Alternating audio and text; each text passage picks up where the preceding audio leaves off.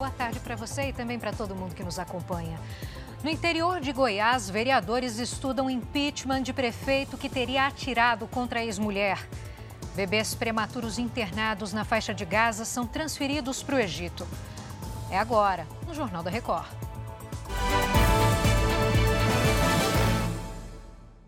Oferecimento: Bradesco. Quem conhece o truque não cai em cilada.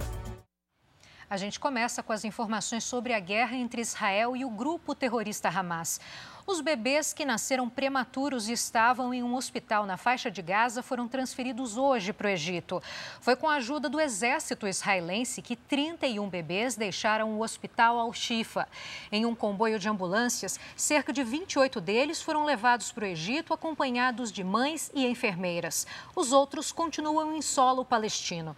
O governo americano trabalha em um possível acordo entre Israel e os terroristas do Hamas para ter ao menos cinco dias de pausa na guerra. Em troca, muitos reféns entre mulheres e crianças seriam libertados. Enquanto isso não acontece, Israel continua sua ofensiva dentro da faixa de Gaza e ainda enfrenta ataques constantes. Hoje, as sirenes voltaram a soar em Tel Aviv. O sistema de defesa aéreo foi ativado e interceptou um bombardeio. A polícia do Rio prendeu um homem suspeito de estuprar uma jovem de 19 anos em Copacabana. A gente vai falar com a Natália do Vigo, que tem as informações sobre o caso. Oi, Natália.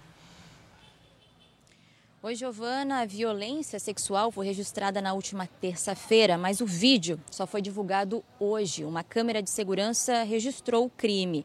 A vítima disse à polícia que voltava de uma festa quando foi abordada por um morador de rua que a estuprou.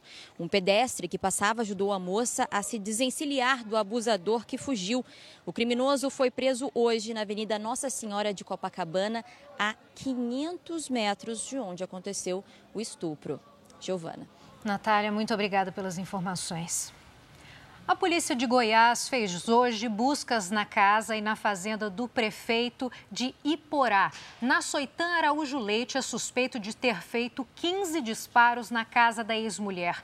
Ele teve a prisão decretada, mas está foragido.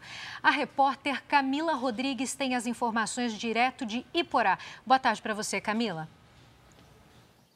Boa tarde, Giovana. Hoje, a Câmara Municipal de Iporá aprovou a abertura de uma CPI para apurar o caso. Os vereadores querem o impeachment do prefeito. Câmeras de segurança registraram a chegada dele à casa da ex-mulher. A polícia acredita que ele tenha utilizado duas armas diferentes para fazer os disparos. A ex-mulher dele, o atual namorado dela, estavam no local no momento do atentado, mas não ficaram feridos. Ela e o prefeito estão separados há mais de dois meses. Giovana. Obrigada pelos detalhes, Camila.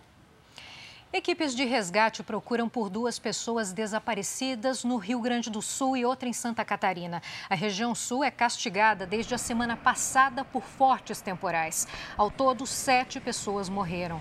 As ações de buscas, resgate e retirada de pessoas de áreas de risco seguem por toda a região.